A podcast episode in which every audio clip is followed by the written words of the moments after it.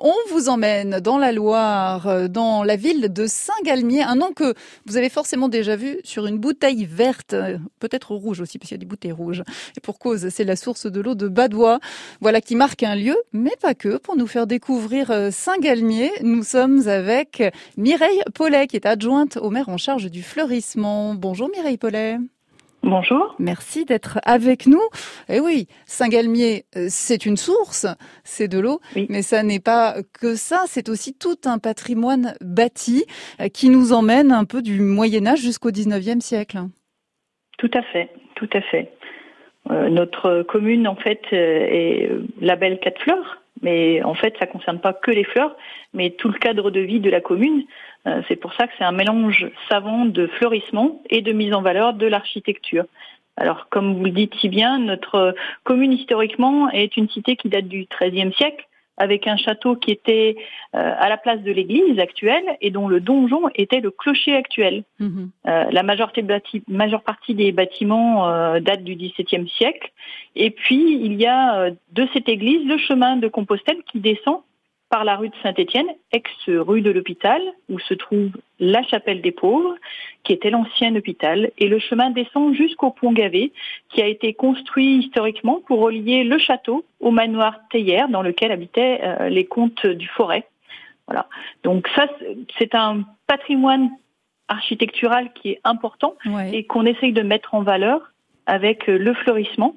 Et notamment, depuis cette année, on fait beaucoup de fleurissement pied de mur euh, qui permettent de ramener un peu de fraîcheur dans les petites rues de Saint-Gagny, puisqu'on a des rues pavées mhm. et on en a certaines qui vont être mises en pavé euh, pour mettre en, valeur justement ce patrimoine.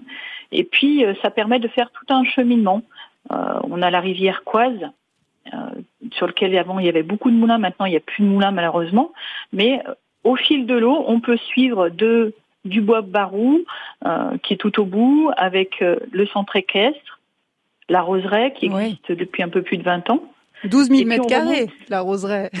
C'est une très, très, 12 000 mètres carrés, votre roseraie. Oui, Quand on parle de ville fleurie, pour le coup. Euh. on a des roses anciennes, des roses modernes, on a des vivaces, on a une mini-ferme.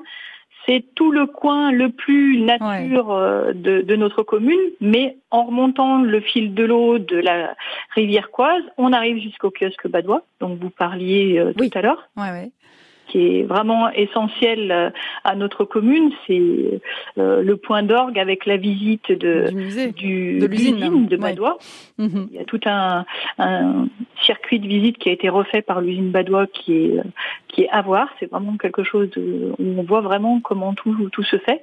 On a des puisages de Badois un petit peu sur toute la commune. Ouais. Et puis euh, de ce kiosque Badois, on peut visiter également la Provence en miniature. Et puis on remonte jusqu'au centre-ville à travers ces petites rues et justement à travers euh, la rue de l'hôpital. On a un, une maison à Colombage et on peut remonter jusqu'au au centre-ville, l'église, euh, la mairie qui était une ancienne école à la base, une école de garçons maintenant est, la maison communale, comme on dit.